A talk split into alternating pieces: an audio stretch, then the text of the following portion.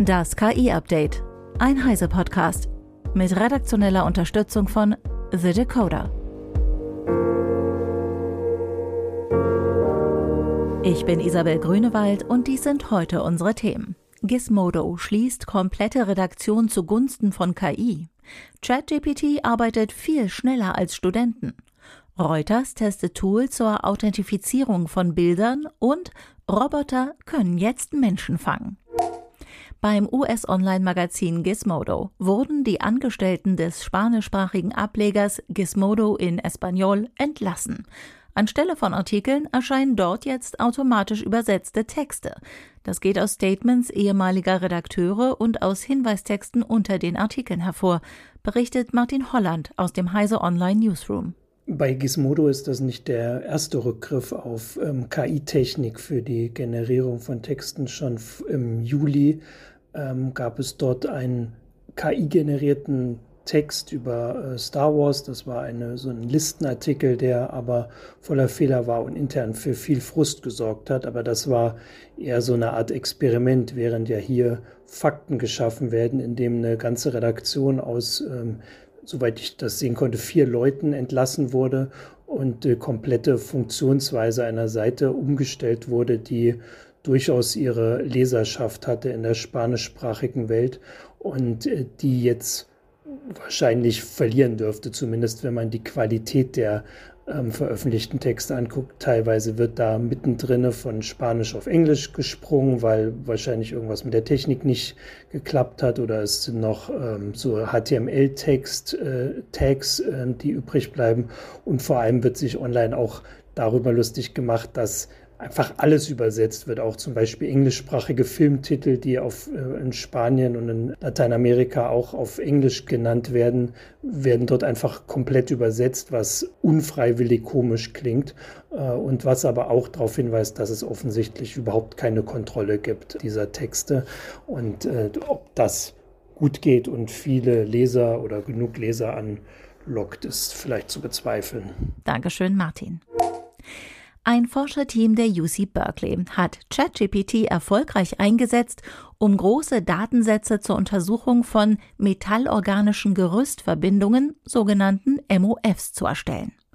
Diese sind für die Bekämpfung des Klimawandels nützlich. Denn MOFs sind hochporöse Materialien, die zur Verringerung von Wasserknappheit und Luftverschmutzung eingesetzt werden können. Die Forschenden haben hunderte von wissenschaftlichen Publikationen mit ChatGPT durchsucht und einen Datensatz erstellt, der alle MOFs aus diesen Publikationen enthält. Dabei habe ChatGPT eine Genauigkeit von 95 Prozent erreicht. Nach Angaben des Teams hat ChatGPT damit in einer Stunde Arbeit erledigt, für die ein Student Jahre gebraucht hätte. In der Literatur gäbe es Hunderte von Tausenden von MOFs. Nun könne man diese Information endlich automatisiert sammeln, so ein beteiligter Professor. Mit den gesammelten Daten soll dann ein neues KI-Modell zur Vorhersage weiterer MOFs trainiert werden. Reuters und Canon testen ein neues System, um Fotos von der Aufnahme bis zur Veröffentlichung mit digitalen Signaturen, Blockchains und verteilter Speicherung zu authentifizieren. Das System fügt Bildern eines Canon-Kamera-Prototyps eine digitale Signatur hinzu, die über den gesamten Workflow hinweg überprüft werden kann. Die Bilder werden in Blockchains registriert und dezentral gespeichert. Der Test während des Ukraine-Kriegs zeigte, dass die Integrität von Bildern gewahrt werden kann, aber es bleiben Herausforderungen bei der Geschwindigkeit und den Workflows, bevor eine breite Implementierung möglich ist. Die soll die Glaubwürdigkeit von Nachrichtenagenturen wie Reuters im Zeitalter von KI-Tools zur Bildmanipulation und Generierung schützen. Eine neue Methode bringt Robotern die visuelle Verfolgung bei. Kurz gesagt, Roboter können jetzt Menschen fangen. Forschende der UC Berkeley haben eine neue Methode entwickelt, um Robotern beizubringen, strategische Entscheidungen beim Fangen zu treffen. Dabei folgt der Roboter nicht einfach einer Person oder einem anderen Roboter, sondern schneidet den Weg ab und sucht aktiv. Das ist nicht nur nette Spielerei, betont Max Schreiner von The Decoder. Das Training von Robotern für bestimmte Verhaltensweisen in der echten Welt ist immer kompliziert, da sie nur begrenzte Informationen durch ihre Sensoren erhalten, die Absichten anderer Agenten, die in diesem Fall ja relevant sind, nicht klar erkennen können und sich in der realen Welt immer schwerer bewegen können als in der Simulation. Ansätze wie Reinforcement Learning konnten diese Herausforderung, ein Objekt abzufangen, bisher nicht bewältigen. Das Team nutzt daher eine andere Methode, bei der der Roboter in einer Simulation von einem Lehrer lernt, Objekte abzufangen. Der Lehrer kennt die Bewegungsabläufe des zu fangenden Objekts und leitet daraus zunächst dessen Absichten ab. Diese Information nutzt er dann, um dem Roboter Handlungsanweisungen zu liefern Trotz dieser simplen Methode lernt der Roboter dynamische Verhaltensweisen, beispielsweise seine Geschwindigkeit zu verringern, wenn sich der Ausweichende dreht, oder ihn abzufangen, indem er vorhersagt, wo er sein wird und nicht mehr stumpf hinterherläuft.